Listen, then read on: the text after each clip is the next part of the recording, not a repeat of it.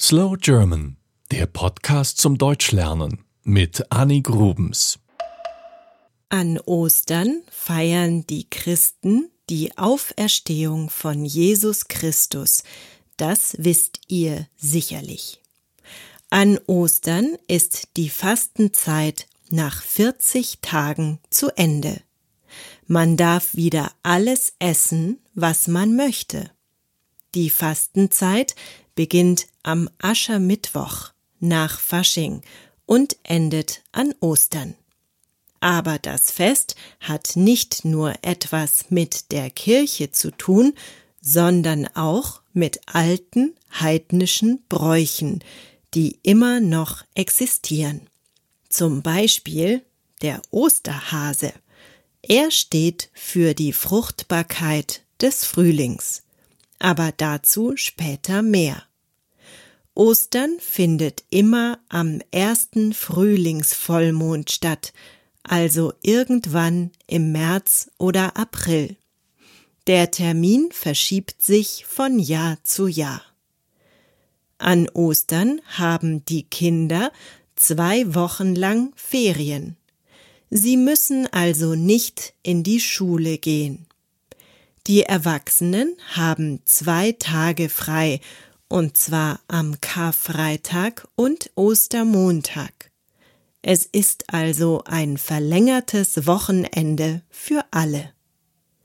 Vor Ostern fangen wir an, Ostereier zu bemalen. Wir blasen sie erst aus, so dass nur noch die leere Hülle bleibt. Dann malen wir die Eier mit bunten Farben schön an. Warum wir das tun? Denkt mal daran, dass es in Deutschland im Winter sehr lange sehr kalt ist. An Ostern beginnt langsam der Frühling. Es blühen die ersten Knospen an den Büschen. Die ersten Krokusse, Tulpen und Narzissen kommen aus dem Boden. Es wird wieder bunter und lebendiger in der Natur. Also holen wir uns blühende Zweige ins Haus. Entweder den gelb blühenden Ginster oder auch die kuscheligen Palmkätzchen. An diese Zweige hängen wir dann die ausgeblasenen und bemalten Ostereier. Man kann auch Eier hart kochen, also ungefähr zehn Minuten lang kochen und sie dann färben.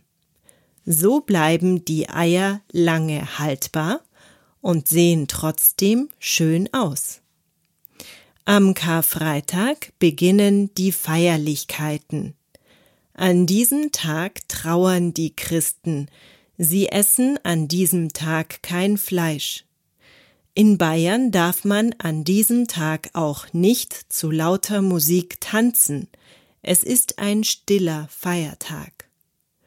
Am Ostersonntag feiern viele Familien mit einem Osterbrunch oder einem langen Frühstück. Dann gibt es zu den Eiern auch einen geflochtenen Hefezopf. Natürlich gehen viele Familien an Ostern in die Kirche. Es ist der höchste Feiertag im Christentum. Für die Kinder gibt es zwei interessante Dinge. Zum einen kommt an Ostern der Osterhase. Er versteckt im Garten oder im Haus Ostereier und Süßigkeiten. Meistens sind diese in einem kleinen Körbchen versteckt, damit sie nicht dreckig oder nass werden. Zum anderen kann man mit den hart gekochten Eiern Eierditschen spielen. Jeder hat ein Ei in der Hand und dann haut der eine vorsichtig mit seinem Ei auf das Ei des Gegners. Wessen Ei kaputt geht, der hat verloren. Der Gewinner bekommt beide Eier. Wie alle anderen Feste wird auch Ostern immer kommerzieller. In den Geschäften gibt es schon Wochen vorher Osterhasen aus Schokolade zu kaufen und andere kleine Süßigkeiten.